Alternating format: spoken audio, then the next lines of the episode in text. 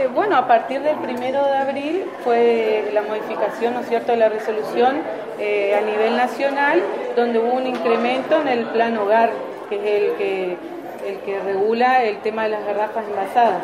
¿En qué porcentaje hablamos de incremento? Y fue de un 15% el incremento eh, que hemos sufrido. Y bueno, la verdad que hasta ahora, eh, a partir de esa fecha, es el precio que se está manejando. ¿Cuánto están las garrafas hoy en domicilio y retirando de la empresa? En los depósitos habilitados, el precio máximo de referencia, ¿sí? o sea, el tope que pueda haber, es eh, de 216 pesos. hay muchos lugares que trabajan por debajo, ¿no es cierto?, de este precio.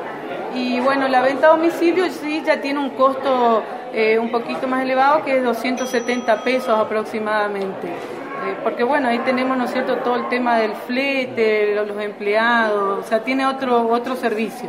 ¿Hay muchos eh, depósitos ilegales? Y bueno, eso como siempre en todos lados. El único ente regulador y que está capacitado, digamos, para controlar es la Secretaría de Energía de la Nación.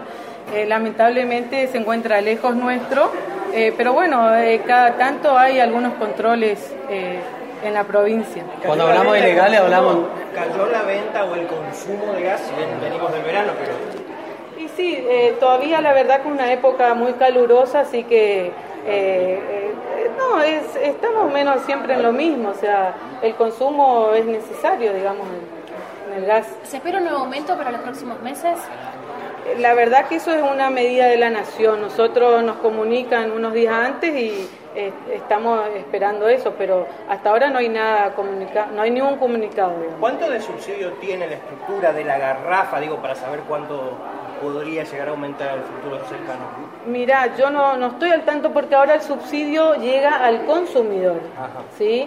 Eh, o sea, de esos 216 pesos que están en los depósitos, la mayoría de, los usuarios tiene un subsidio que cobra a través del, banco, ¿no es cierto?, el ANSES, que creo que es alrededor de 170 pesos más o menos. O sea, eso le reintegra al, usuario. ¿Se está vendiendo con débito a domicilio, que era una de las grandes discusiones desde que está vigente el uso del débito? Sí, la verdad que eso es algo que estamos trabajando hace mucho tiempo, digamos, las empresas que están habilitadas. Eh, el tema del uso de tarjeta de crédito y débito siempre se trabajó.